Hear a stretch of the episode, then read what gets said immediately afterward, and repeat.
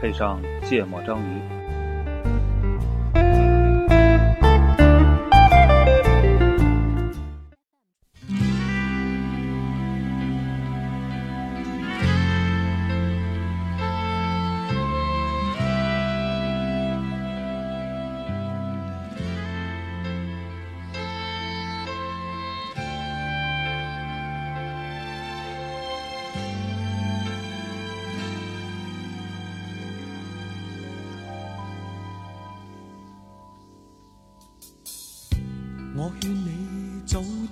点归去，你说你不想归去，只叫我抱着你。大家好，欢迎收听《芥末章鱼》，我是一泽。我是娜娜，啊，这期我回来了，然后顾主播又出差不在。所以我们这一期的节目再次实力大大增强，对，比上期更强。嗯，然后那个我跟黄世博给大家录这期节目，嗯。然后我们录音这天是二零一八年四月二号，对。然后在昨天对，四月一号的时候，我发了一条微博，哦，你还发微博呢？对，然后转了两期芥末章鱼的节目，嗯。啊，一期是第应该是七十二期，嗯。就是港味四散那期，嗯。然后一期是第四十三期，嗯。然后为了纪念一个一个人，然后因为那两期节目里都谈到了嗯，这个我个人特别崇敬的这个张国荣先生，第四十三期是啥？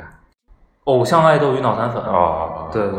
嗯，然后呃，一八年四月一号是他这个从文化东方这个坠楼文化东方，离开我们十五年，十五年，对。二零零三年，嗯。对，然后所以我们这期节目就这个拿出一整期聊一聊这个哥哥张国荣，张国荣先生，对，然后这应该是芥末章鱼有史以来我个人 准备准备节目这个准备的最认真的一期啊，然后然后其实还是查了一些，就梳理了一些材料吧，我觉得我们就因为就是涉及到这个人，因为他话题性太强了，嗯。然后所以涉及到这个人的生平和各种八卦，这个内容特别特别多。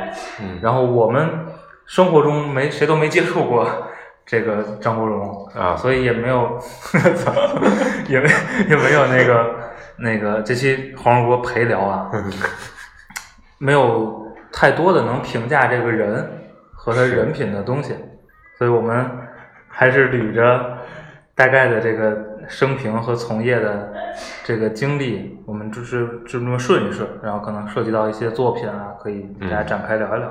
是，然后刚刚黄世博就跟我说了一个点啊，这个说出生的年代，啊对，就是可能没深入了解过的，会知道他在比如上世纪九十年代大红大紫，但是可能不知道他是什么时候的人、对，啊。张国荣是生于一九五六年，我一直觉得他是跟刘德华呀、张学友感觉是一个年纪的，啊大概六几年对生，人。但他是他们的前辈。对对这个后边有一个环节也会提到，跟后续四大天王其实还有一个小插曲，对有个小插曲。嗯然后一九五六年出生，然后他是直接出生在香港九龙，嗯，然后六九年就差不多他十几岁的时候就出国读去英国读中学，嗯然后读完中学他挺有意思的，他那个时候特别喜欢的这个方向是时装设计，啊，啊所以他大学是在利兹大学读的这个叫做纺织专业。他父亲好像是对，所以这就说到，就他大学没念完，嗯读完大一，就因为他父亲生病中风，嗯然后就回到了香港香港，对，学业就就中断了。然后为什么就读的这个纺织专业？然后为什么对这个时装，对时装设计特别感兴趣？就是因为他父亲。然嗯后张国荣后续屡次接受采访，就谈及他父亲的时候，他就一直都会说他，他都会说我父亲是一个就特别有生意头脑的人。嗯然后他父亲叫张活梅，嗯然后那个梅是梅花的梅，因为他们家我不知道是不是啊，但我觉得是他们家祖籍是广东梅县人。啊然后那个就上世纪三十年代，他爸就在香港中环经营一个叫洋服店，啊。其实就是定做西装西装啊，啊。什么风衣、大衣啊，就是洋服嘛。然后特别牛逼，就是他那个生意不是个就是小裁缝铺这么简单。啊。然后我就说一下他父亲这个洋服店的几个知名的客户啊，希区柯克，哇塞，然后这个加里格兰特，我不知道大家知不知道这个演员，跟奥黛赫本演那个《费城故事》的嗯那个、那个大帅哥，嗯嗯嗯。然后马龙马龙白兰度。嗯，啊，然后 威廉霍尔登 我操，是那个《战地军魂》，你知道吧？嗯嗯拿奥斯卡那个小金人儿的那个，反正都是属于好莱坞最顶级的那个年代最一线、最顶级的大明星了吧？对对就是就相当于现在的，比如汤姆克鲁斯对，啊，我觉得布拉德皮特啊如果咱们父母那代有机会接触到欧美的流行文化，嗯在家里贴的海报肯定是这堆人，对对对，就是就是那个级别的这些大明星都是他的客户，就是他那个 他那个洋服店的客户，啊，特别牛逼。然后这里还有一个有一个小小故事吧，嗯。就是那个第一个光顾他这个裁缝店的大明星，应该就是那个加里格兰特。啊然后加里格兰特去他那儿要定制两件儿，就是大衣、嗯。外衣，然后就是其实你像这种明星，如果比如来亚洲，其实那个时候香港肯定是很重要的一站。对，香港是亚洲算是很中心的一个地对，不管是经济，包括跟西方世界的联系，对对是吧？唯一出口，对，然后有就是他订这两件衣服，其中有一件是要特别顶级的羊绒做的嗯上衣，嗯然后连工带料一件加工费是当时两千四百港币，嗯然后而且要的特别急，就是他后续可能参加活动就要穿，嗯所以他要四十八小时之内做好，并且送到我的酒店来。然后两天之后，就是约定的时间到了，然后张国荣的父亲就是张国梅这位先生，然后就亲自带着两件成品的上衣送到酒店去。嗯，然后那个加里格兰特就试嘛，嗯然后试完之后，他就问他，就是你对这个衣服满不满意？然后加里格兰特表示呃非常满意。嗯，然后他还是不停的在追问，说是不是对料子和手工都非常满意？然后他说。这个张先生，我感到非常非常的满意，就是也特别，因为他问的可能特别认真，对对对然后也特别严肃的去回答他，然后就回答完之后，那个张国荣他爸就从口袋里拿出了四百港币，然后还给了这个这个这个嗯，格兰特，嗯。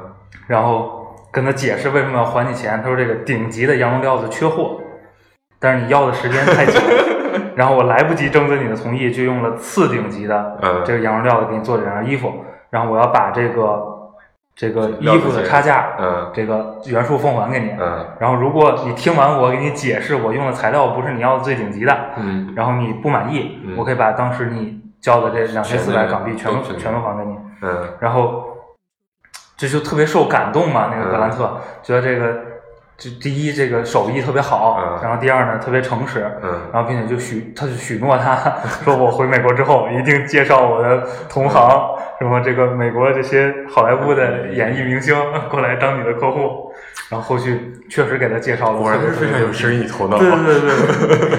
所以后来家里家里边回去录节目的时候，边喝着车边跟他们说：“哎，我在那边定制了有道理，有。道理。所以以后啊，哪个裁缝店儿知道，就是哎，见不着你主播过来订衣服，对对对对对，你就要用最我，比如我说我要买一般的料子就行。你就用很次的料子，还做了一个很不错的衣服，是吧？说顶级羊绒是穿不起了。对，不，我觉得，我觉得这个这个经历，我觉得包括他这些明星，嗯，我觉得对可能后续的一些审美啊，肯定还是有影响的。那肯定的。其实香港还是受西方世界的影响还是蛮大的。对嗯，你现在去，反正我每次去到香港，就会感觉就是不不一定好莱坞的风格，可能还是英国的风格会更明显一点。嗯然后人们的穿着呀，你想想，就是统治100潮流，嗯，这个就整个亚洲地区对也相当长的时间。对，对对，但是到现在还有很多人，比如喜欢去香港买衣服啊什么。对啊。但香港衣服比较适合我啊，我瘦啊。对，然后，然后那个就是中间的一个小插曲，小段子啊，嗯。然后，但其实我记得哪期节目里黄世博也说过，嗯。就他参加今夜不设防，对。说自己小时候的家境条件，嗯，其实还是不错的。对对，的，就虽然没有大富大贵吧，不是住在半山的，对，不是住住在山上的，但是家里条件还是不错的。然后他们家跟一个叫做张仁龙，就嗯当时香港太平绅士，嗯然后那会儿有一批太平绅士嘛，就是比如商界的啊或者什么，嗯。就是你不是政界的，嗯。但是你造成了一定的社会影响力，嗯。然后就颁一个太平绅士给你，嗯。然后象征一定的这个社会地位。地位。然后跟叫张仁龙的这个太平绅士家里是世交，嗯。然后这个张仁龙的儿子叫福生，就是大家可能不知道这名字，但是他是七七版的《射雕》里边的郭靖，哦，对，然后像听过是个演员是吧？对，啊，就是啊。就是最早的那版《射雕英雄传》里边的郭靖嘛，嗯。然后复生的妻子是珍妮，啊，珍妮就是九一年九一年在春晚唱《鲁冰花》的那个，这是这是谢贤那一代的。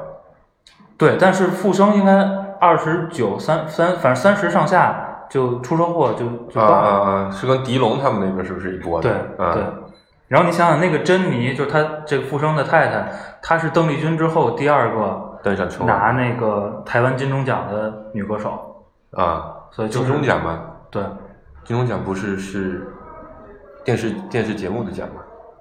不是吧？不知道，不知道。台湾娱乐界我反正不是很熟反。正啊，邓丽君是那个很第二个拿奖的女歌手，对对啊对。然后大家肯定都知道那那年的《鲁冰花》，嗯就是九一年的那个。我才两岁，不像你五岁了。所以所以也其实也不是特别，就是纯草根老百姓的家庭。是的，是的，是的。然后相比起后来的什么刘德华、周对星驰啊对对这些，嗯然后他们家还有一个世交，就是唐家，嗯就是后来的那个唐先生他们家。嗯嗯对。然后十个儿女，但有三个就出生之后就夭折了，嗯然后等于有七个活下来了。张国荣是第十个，就是最小的对，嗯所以你看后来那个那个唐先生一直叫他阿仔。嗯，十仔什么就是一般都都都拿这个来 来称呼，因为最小嘛。对对对，对，然后这就是大概他的这个这个十仔听着很像，像什么像是一个祥仔啊。十十二声，对，就大概他的那个之前的家里的情况吧。我觉得可能知道这些信息的不是很多对，不是特别多，所以对我们也是我对他出道前了解，基本上都就我还蛮喜欢他参加那期《今夜不因为设防》的。张国荣接受采访其实是特别自在的一个状态，对对所以他说话会比较没有没有没有没有遮拦，就是什么都说，反正反正《今夜不设防》那个得得到一些信息嘛，对，说他好像什么英国回来之后还去卖过衣服是吧？好像摆帮地摊儿了。对对对对对，嗯嗯嗯。反正我觉得是个跟服装业 后期好像他父亲是不是也不是那么的，就家庭条件也不情况也不是那么的好了。对，因为生病了嘛，啊他那个裁缝店就经营不下去了，然后其实也没过太长时间就就就过世了，然后家里子女又多，其实上边的哥哥姐姐没有特别成大气候，所以所以到后面可能还是有一定的这个这个嗯家庭的压力。然后出道出道是七七年，二十一岁，啊所以你你我觉得还是有一定压力下，可能很小就得出来对对对这个找找找找生计吧。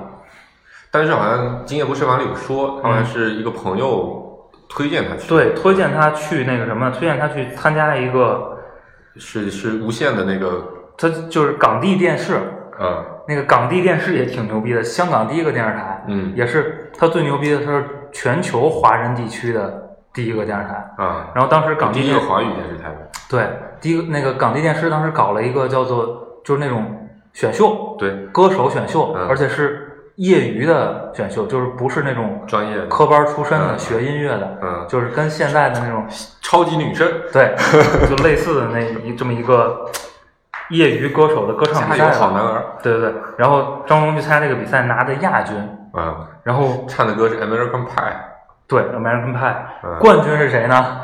冠军叫钟伟强，大家肯定不知道这名字，但是这大哥拿完这个冠军还跟谭校长组过乐队，嗯，但很快就就就销声匿迹了。什么时候又出现了呢？有一个大陆的有一档娱乐节目叫做《中国好声音》。如果大家不记得钟伟强这个大爷，一定会记得有一个叫做陛下的小姑娘，他们一块唱了一个《Hey Jude》，就是那个老头对，反正嗯我估计看那个节目的人肯定会对这个老大爷有印象。嗯，对，然后去参加了这么一个，圈子好小啊，就是哎呀，挺就是你去查这些材料挺有意思的，嗯就是各种关联，嗯然后等于他参加完那个节目就签了叫做宝利多，宝利多他的第一个唱片公司，后来是是跟别人合并成宝利金了是吧？不知道不知道，？Polygram，对，然后也是七七年，然后拿了一个叫《华侨日报》评的什么最有前途新人奖，嗯，然后加入了这个港地电视，开始拍。以所以所以他是唱歌出道，他其实拍港剧跟唱歌是都同时的是对。啊，他七七年第一加入了港地电视，开始拍港剧，嗯然后从从七八年拍第一部到八五年，一共拍了十四部港剧，嗯，然后之后就再也没有电视剧产出了。啊，对，就在前面这这那那些电视剧效果好吗？就给他还还不错，嗯但是没有让他大红，大红大紫。嗯他其实真正红是靠唱歌红的，对。嗯然后但是拍的这十四部港剧里边，其中一部呢，就是基本上靠后的一部，八五年的一部作品叫《武林世家》，第一次跟张曼玉合作合作，对。嗯，然后那个时候看电视剧都能看到这些明星啊，也是对呀、很多幸福啊。但是我觉得那个时候看电视剧的人可能不知道 他日后能成为这么这对对对么牛逼的明星因为我小时候我记得有一个什么电视剧是刘德华和周星驰演的，啊！还是刘德华和啊，我我我感觉是一个现代片是吧？警察还是黑社会相关的？对我感就是你你看好多去扒周星驰的文章，对，都会讲他早期的作品，都会提无线提到那个那个电视剧，对对对，哦，对，周星驰是个龙套是吧？也不是龙套，是个。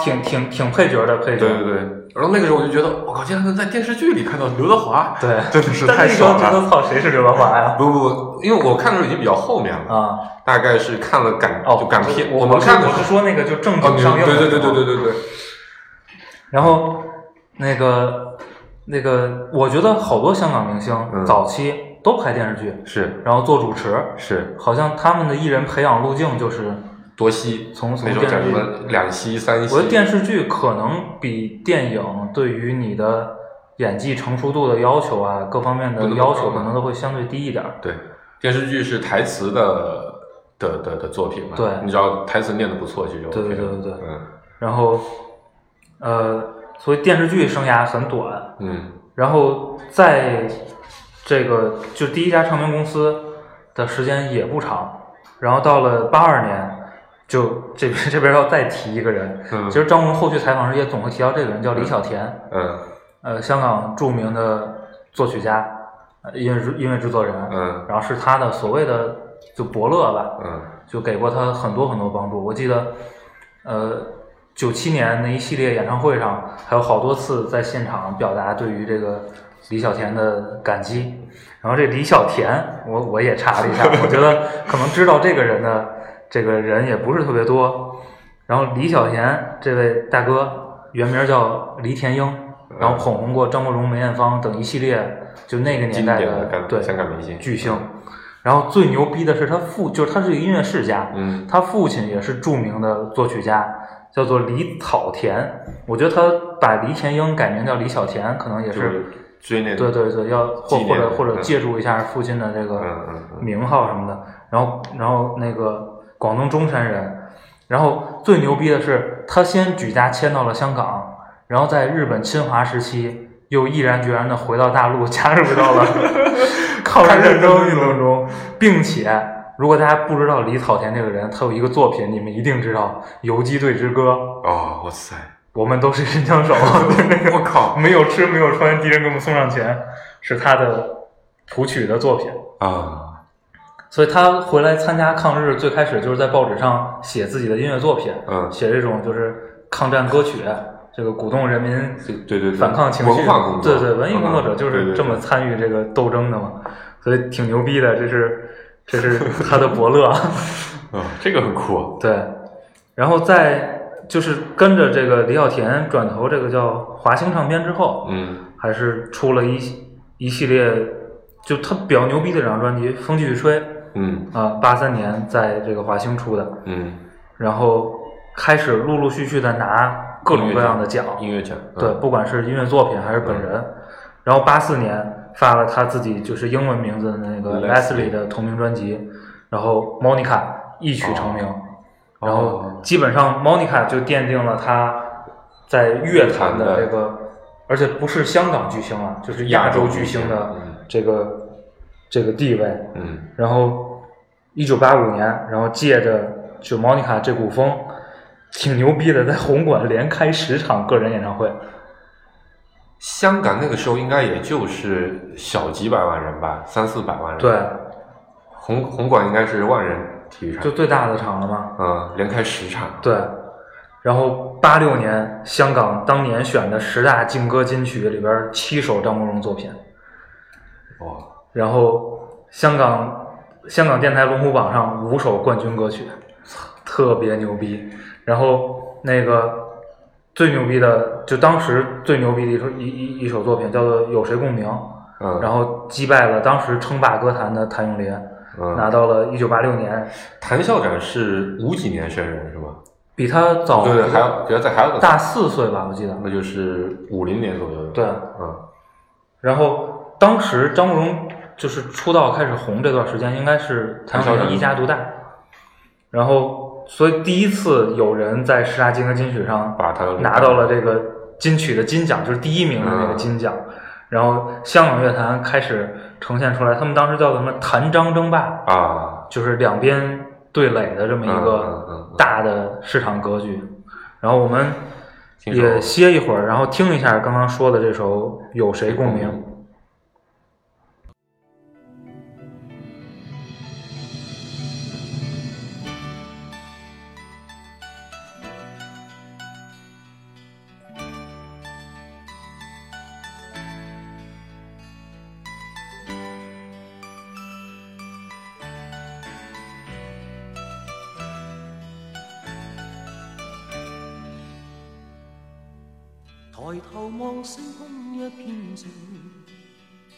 我獨行，夜雨渐停。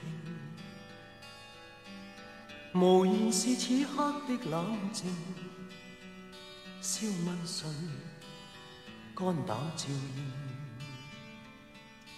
風急風也清，告知變幻是無定。明明是我苦笑卻未停。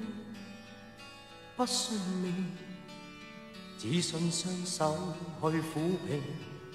矛盾是无力去暂停，可会知我心里困倦满腔，夜难静。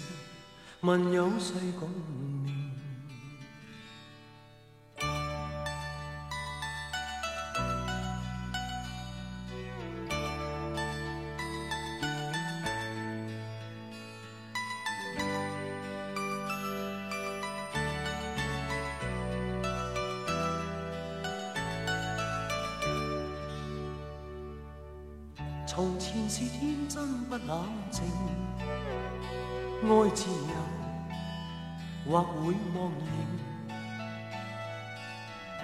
白是得失總有定，去或留，輕鬆對應。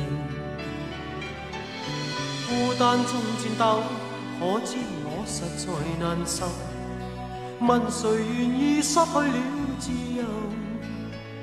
想退後，心裏知足我擁有，前去亦全力去尋求。風也清，晚空中我問句星，夜闌靜，問有誰共鳴？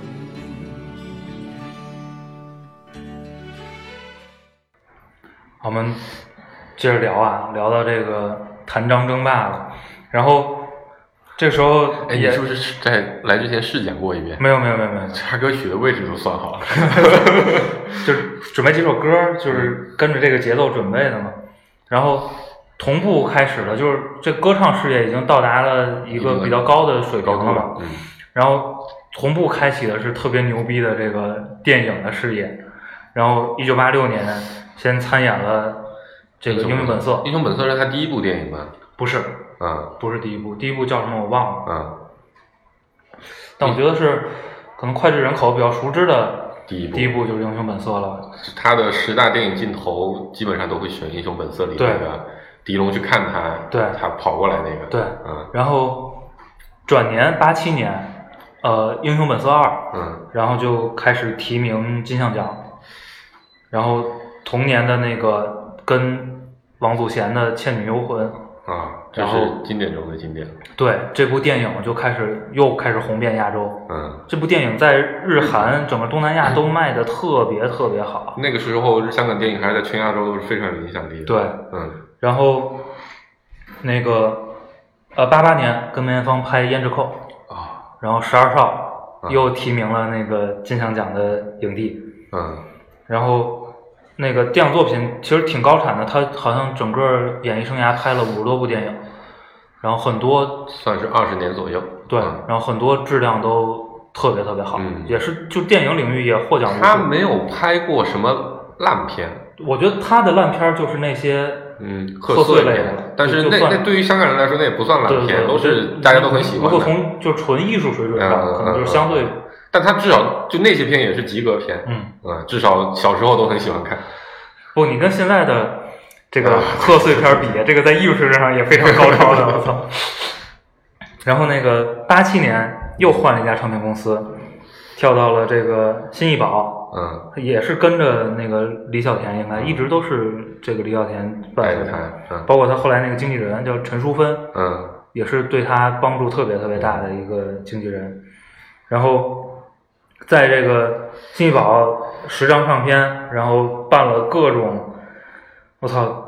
你想想，当时一个亚洲人，一个一个香港人，在这个北美、嗯加拿大，然后拍就是办那个叫什么“美加不眠”，嗯整个北美巡回演唱会巡回演唱会，然后巴黎、吉隆坡、东京、新加坡，整个世界巡回。现在应该没有华人明星能够做到全球巡回演唱会吧？我觉得很难，周杰伦是不是试过？好像在北美开过，开过两场，我觉得但他没有巡回那么多地方。我觉得周杰伦就是下一个波峰了，嗯，但也就也就是可能差不多，顶多是能够够他的高度。对对对对对。嗯，然后因为他能办巡回演唱会，说明在国外的粉丝密度还是得非常的高才能办得起来。是的，嗯然后八九年八九年发了一张唱片之后，突然宣布退出歌坛。啊，然后退出歌坛之前，牛逼的记录又来了，在香港红馆连开三十三场告别乐坛演唱会，啊。三十三场，然后韩国、日本、新加坡、马来西亚整个巡回演唱会，然后就是为什么八九年突然退出歌坛，嗯。这也是后来反正讲了很久的一个、嗯。一个事件，也刷新了我，就是仔细去查这段资料才，我记得那个七十三期节目、嗯。咱们还谈过，我还说我操是从那个周杰伦时期我才知道粉丝掐架会、会这么牛逼，就是当时谭张争霸，然后两波就相当于整个香港乐迷变成了谭咏麟的歌迷或者张国荣的歌迷，嗯。然后对抗非常非常激烈，嗯，就是流血事件。不断？对，不断，真是不断，这个经常发生。然后，首先八九年，谭校长先宣布我不领奖了，啊。就是不参加任何竞争性的奖项了。嗯。然后，就是后来张国荣接受采访说，他那个时候经常会收到一些什么纸纸钱啊、蜡烛啊这种，就是有一定死亡威胁的的这种嗯。这种含义的嗯这个匿名的邮件啊、嗯。信件啊什么的。然后他采访时也谈到，因为那个列侬被嗯。科迷枪击等等这些事件，反正让他自己也是有点害怕。对觉得这个局面不太好。嗯然后后来再谈及他为什么当时退出香港乐坛，也说了一点，就是这是他接受采访的原文啊，就是我不念了，我们就就意译一下，就是说他觉得当时香港人的思维特别狭隘，嗯这狭隘在于香港人喜欢一位艺人，不止于喜欢他的艺术造诣，还包括他的私生活，嗯，然后家庭伦理道德经常被拿出来议论。嗯然后他说在，比如你看欧美，同样是一个吉他手，他是不是吸毒啊？是不是这个，比如比如私生活混乱。对啊，乱搞啊，这个没关系，只要他嗯音乐出色，就是一样很多人支持。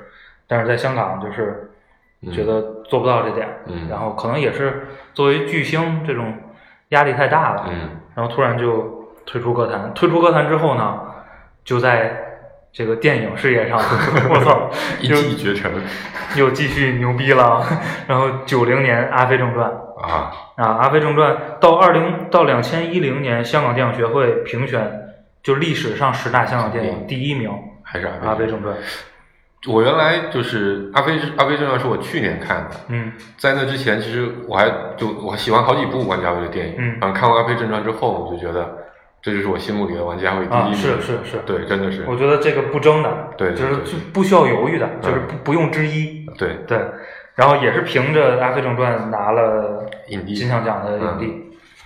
然后九三年《霸王别姬》，啊这都是就是告别歌坛那那那几年发生的。对发生的作《品霸。王别姬》算是大陆电影的最高高度了吧？对，我觉得这也是不用之一不用之一的。我觉得可能你如果在国际的影评人的讨论里，可能有一个趋近于他的作品是《活着》啊，啊、但是应该也达不到就是对《霸王别姬》评价的高度高度。然后随便说几个啊，四十六届戛纳电影节金棕榈奖是吧？嗯。这个第一个获这个奖的中国电影，嗯。然后呃金球奖的最佳外语片，嗯，然后当年奥斯卡最佳外语片的入围，嗯。然后各种各种奖项都不说了啊。然后戛纳电影节当时最佳男演员张国荣好像是一票之差，嗯。就拿的第二名。然后据说小道消息是说，当时组委会明确表示要分散奖项，啊，对，所以就是没集中都给一个作品，但是也是非常高的这个可以了，成就了。那个两千零五年，那个《时代周刊》评选了一个叫做历史上全球一百部最佳电影，嗯。然后有四部华语电影入围，嗯，然后《霸王别姬》是第一名，呃其中的第一名，然后剩下三部是《醉拳》《醉拳二》《侠女》还有《重庆森林》对，然后你是还没看？哪个？《霸王别姬》对，因为对这部电影我还是抱着非常敬仰的心理活动太多了，对对对对，然后晚上反正反正不舍得第一遍想在家里的设备上看，我还是希望您第一遍能够在比如电影院啊或者更好的设备里面去看，我觉得这个还是很重要的。我大概是上高中的时候嗯。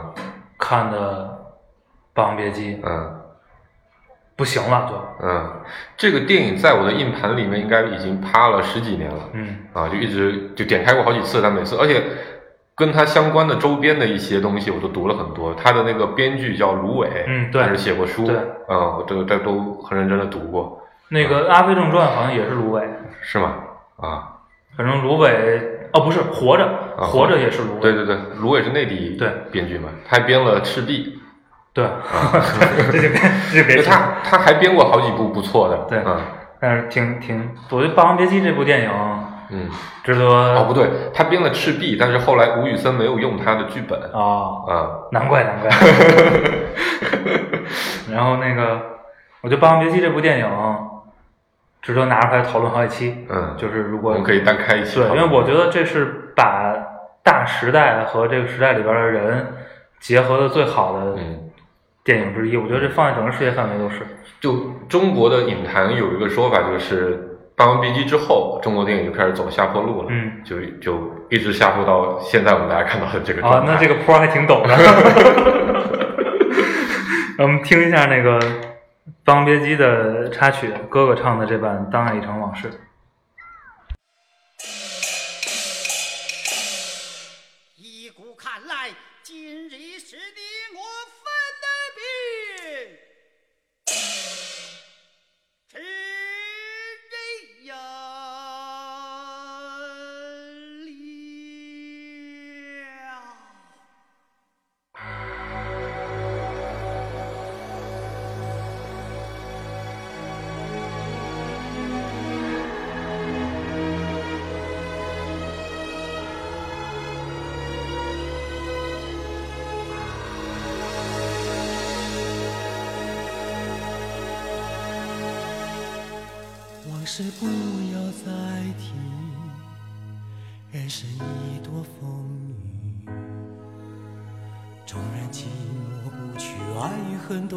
在心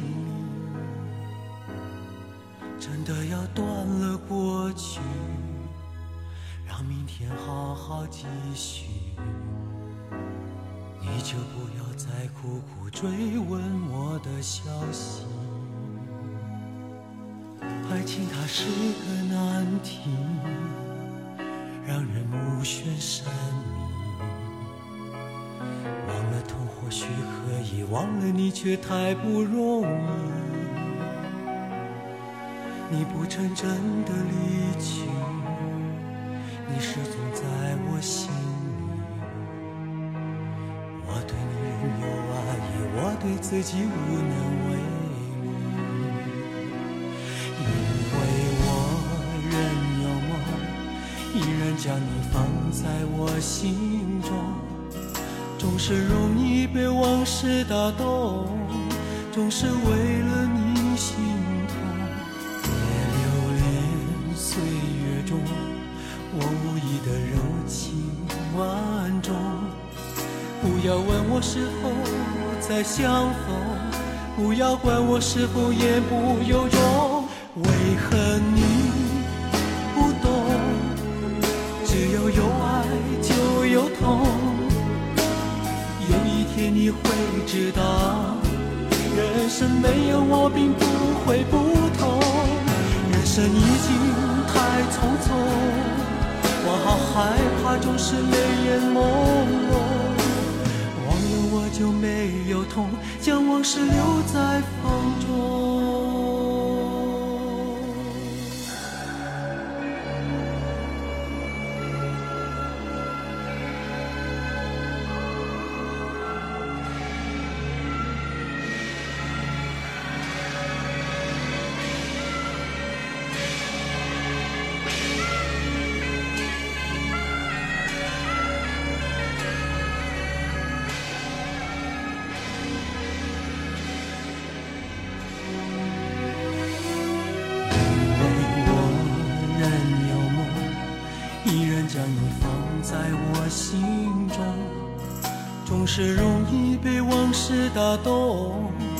总是为了你心痛。别留恋岁月中我无意的柔情万种。不要问我是否再相逢，不要管我是否言不由衷。为何你不懂？只要有爱就有痛。有一天你会知道，人生没有我并不会不同。人生已经太匆匆，我好害怕总是泪眼朦胧。我们刚才说到《霸王别姬》，嗯，刚才要说刘德华他们，哦，没事儿，嗯，接接着说你那个那个《霸王别姬》是九三年，对，然后就就刚才也说了，嗯就我反正在我心里就是最牛逼的华语电影。然后九四年又拍了一部脍炙人口的作品，就是嗯王家卫的《东邪西毒》。嗯我觉得这是就是最不一样的一个欧阳锋。嗯，嗯，这个里面还有一个花絮，昨天刚知道，嗯就是有你说一部《东邪西毒》里是吗？不是，就是《东邪西毒》这部电影，其实衍生出了另一部电影叫《东成西就》。对，这为什么会有这部电影？为什么会有《东成西就》这部电影？啊是因为当时给王家卫拍《东成东东成东邪西毒》的钱，嗯。给完了，拍了很久，他也没拍出来，嗯。哦，投资方不乐意了，啊，就先出一部，就说你得拿这堆明星给我拍一部贺岁片出来，然后王家卫就把这个活交给了王晶，王晶就拿十三天的拍摄时间，嗯。凑出了一部《东邪西毒》，但结果仍然是贺岁片里面就这种搞笑的就群星戏的这种里面最、最成功的一部。我我觉得那个年代的香港人民，关键我觉得那波群星就是东成西就凑的那波群星，嗯不是不是那种只只是星是吧？对，就是我觉得他们还是很认真的演了那部戏。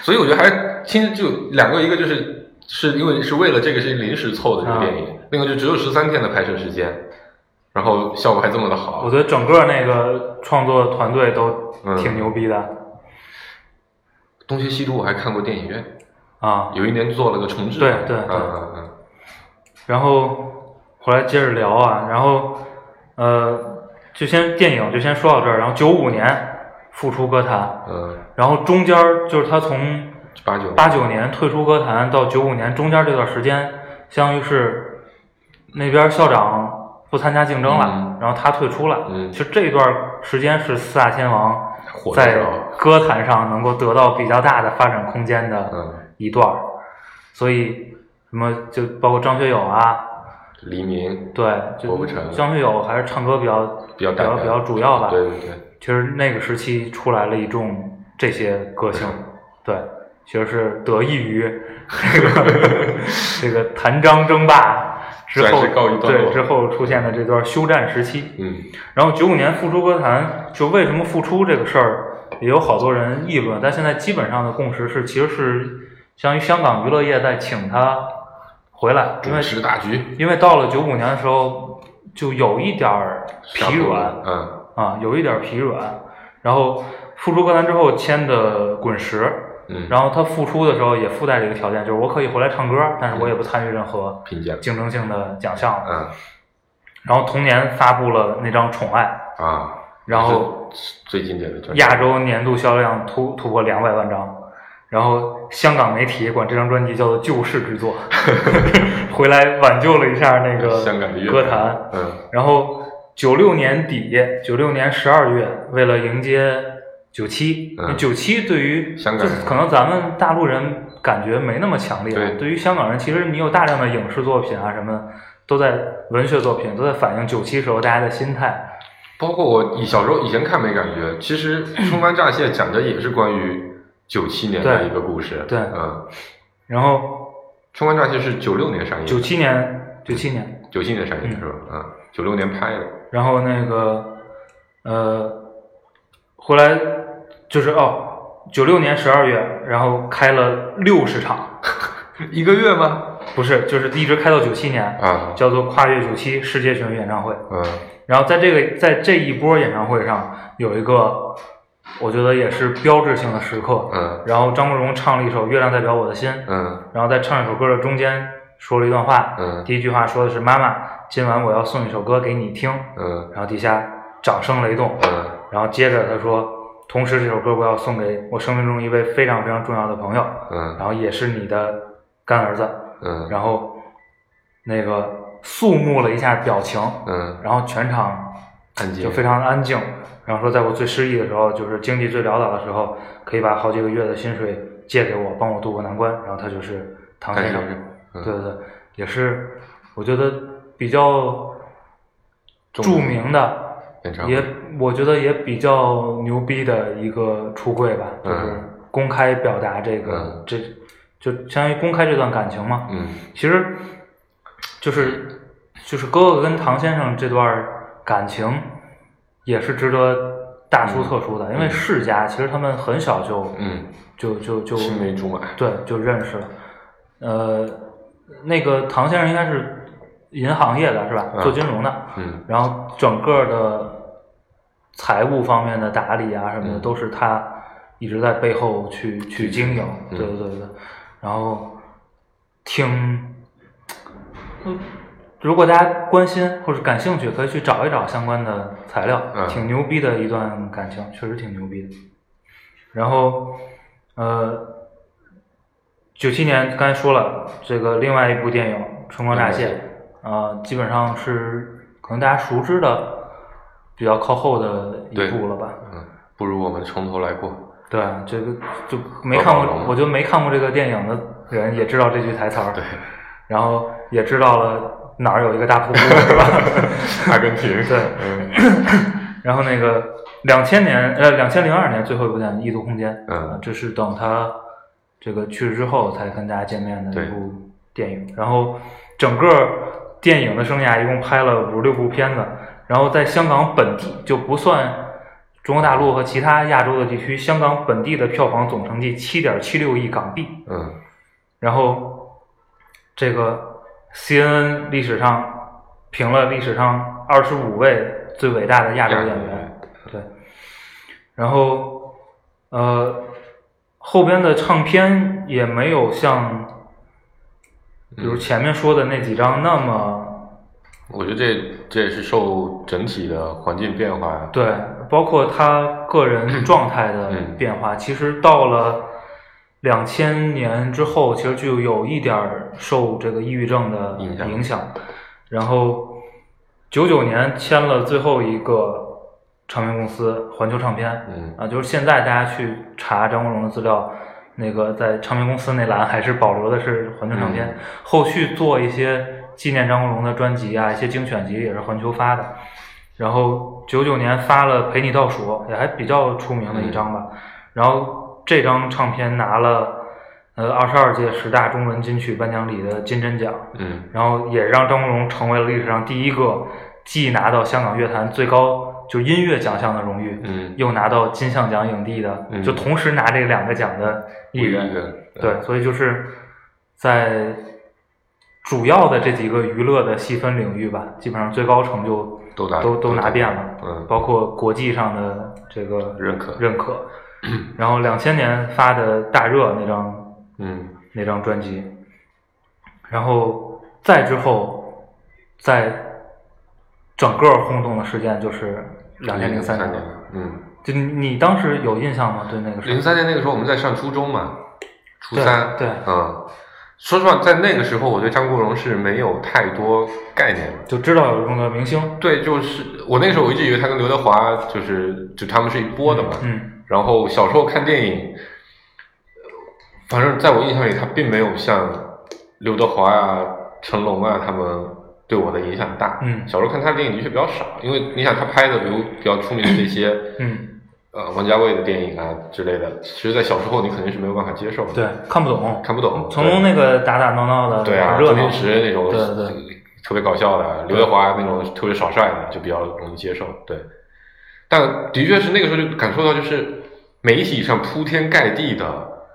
报道，嗯，然后评价都特别高，用词都特别特别的高嘛。看起来很夸张，对对对对，我觉得就是我小时候比较无知的，一直认为，就像刘德华应该是香港最牛逼的，啊，对，但觉得我靠，这个人好像感觉大家都对他的崇拜的崇敬的程度比刘德华、成功好像高上好几个层次。你想想他。就是作品高产、质量高的时候，嗯。八十年代末、九十年代初，中国大陆还什么都不知道呢。对对对，然后咱们更什么都不知道呢。我还没出生呢。对啊，所以所以当咱们开始知道事儿，开始嗯中国大陆开始引进的东西，其实已经是四大天王啊、周对对对对，比较比较红的时候无限吧，嗯。对，然后如果你不是，比如某些机缘用心去去了解这些，可能确实能能能了解到信息嗯。非常有限。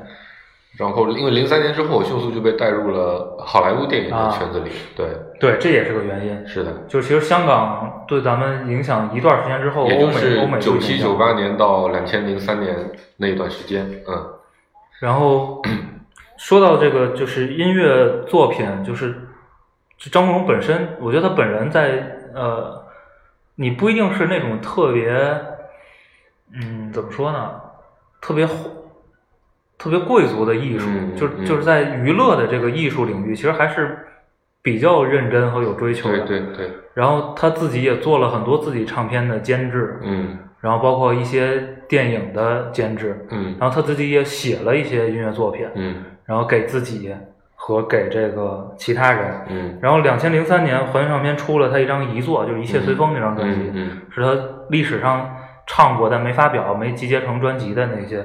然后上上市第一天就开始创造了一个叫做“一分钟卖一张 ”这个记录，然后截止到两千零四年，在香港本地的销量二十万张，然后打破了香港乐坛此前八年的记录这个唱片销售记录。嗯然后这张专辑里边应该收录了四首歌曲，嗯，是他自己创作的。嗯然后因为也是我觉得跟他师从这个李小田有关系，本身在作曲方面可能也嗯受过一定的专业训练。然后他有一首给王菲作曲的歌，是那个《白发魔女传二》的主题曲，叫做《忘掉你像忘掉我》。嗯我估计大家能听过，但不一定知道是哥哥的作曲。然后我们再简单听一下这首王菲的《忘掉你像忘掉我》。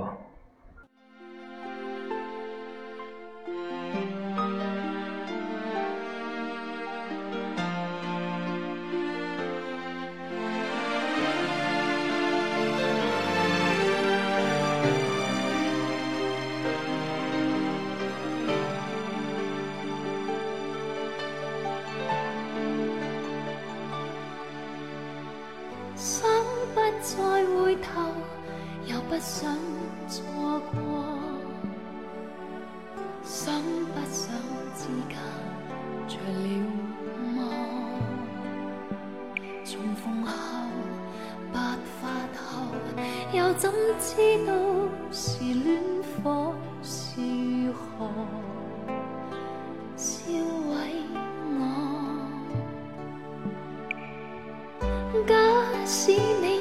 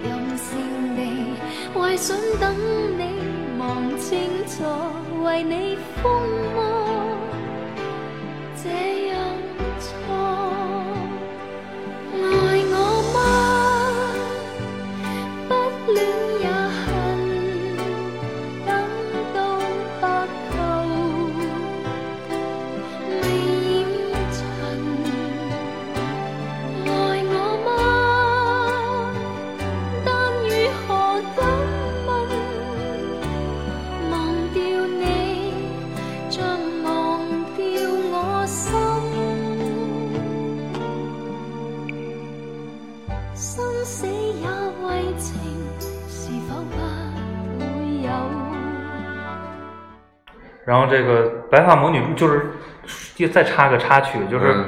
我不知道大家查没查过，为什么整个这个娱乐业和这个好多歌迷都管张国荣叫哥哥。嗯。然后两个说法，嗯。一个就是当年拍《白发魔女传一》，嗯。然后他跟林青霞在剧组里，大家都叫林青霞姐姐，然嗯后叫他哥哥，嗯，然后后来就这么一直传下去了。嗯。然后另外一个说法是说那个《倩女幽魂》，嗯因为那个小倩小倩对在里边叫宁采臣哥哥，啊然后不知道哪个正确 啊，但是基本上主流的说法就是嗯就这两个。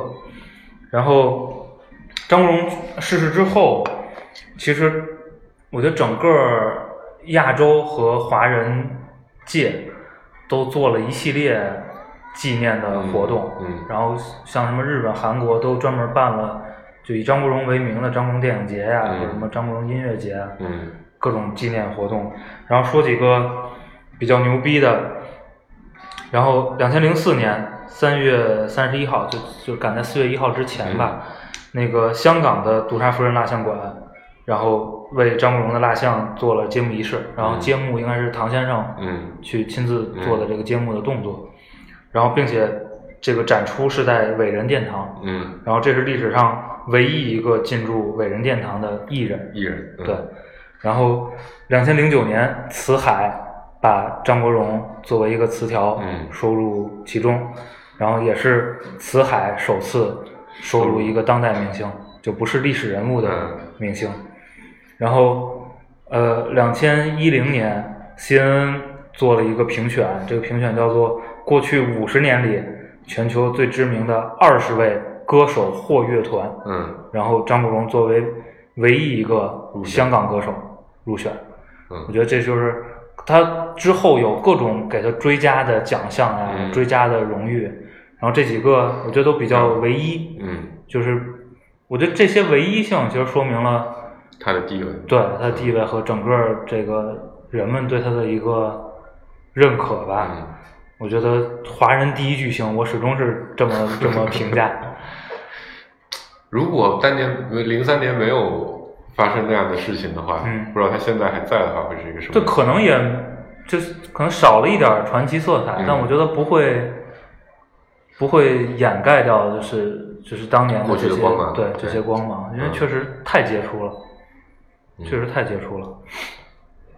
然后，好吧，我们这期大概我觉得这是咱们历史上质量最高的一期，是不是？准备最充分的一期，然后果然顾主播不在，实力大增，是吧？捋了捋这个这个张工先生的整个演绎的嗯经历吧，我觉得这么就相对系统化的整理过一遍之后，你就会嗯发现，就是这个高度不是，我觉得不，第一，它肯定是历史上好像看起来是前无来者啊，但我不确定啊，就是、因为也不了解更早的人前无古人，对，后面到现在肯定还没有来没有的，对，而且我我觉得未来也很难。从历史的发展的角度来看，对未来这样的剧情肯定也出现的机会会越来越少。对，也嗯，也不一定是坏事吧，对吧？嗯大家的需求更细分、更分散了，其实也不一定是坏事。但是我觉得有点遗憾的就是，大家在就很难享受到这种万人空巷去去去是，我觉得那喜欢一那也是个个剧情不一样对，我觉得我觉得所以特别是在那个可能文化生活比较没有那么充分对的一个一个年代里，这是一个非常牛逼的现象。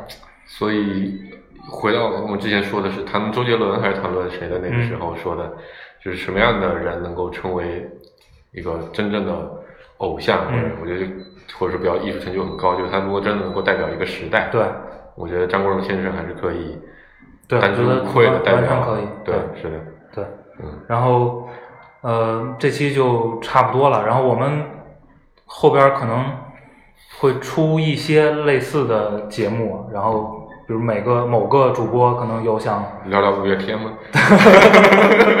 顾主播要聊五月天吗顾主播会聊陈绮贞？OK，然后那个可能有要分享的书啊，嗯或者作品啊，或者人啊，嗯，可能会有类似这种形式的节目。我们今天也是做一个开头。实验，对，然后欢迎大家关注我们的微信公众号和网易云音乐芥末章鱼工作室。好，那个感谢收听，然后最后听一首张国荣的《明星》，然后这首歌可能被放的不是特别多，但是也是非常有代表性的，挺好听的一个作品。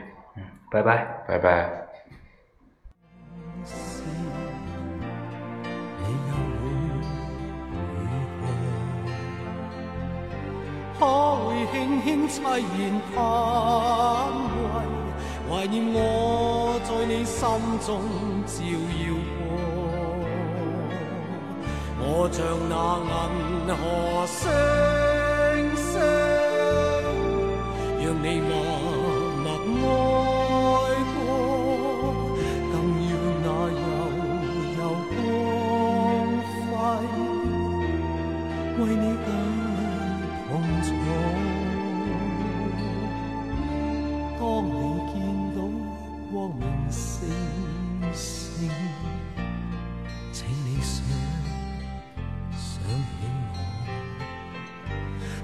未见到星河灿烂，求你在心中记住。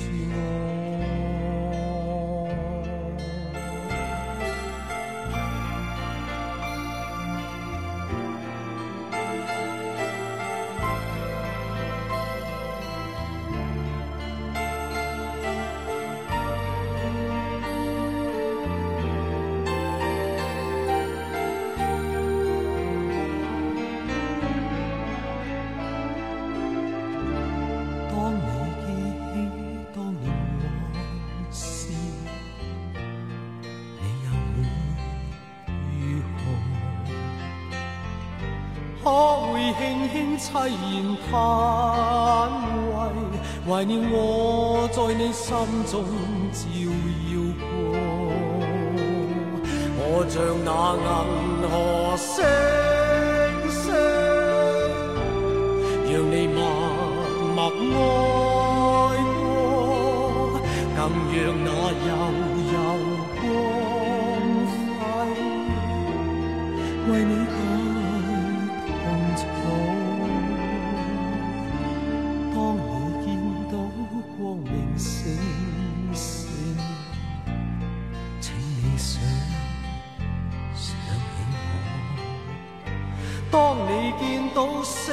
灿烂，求你在心中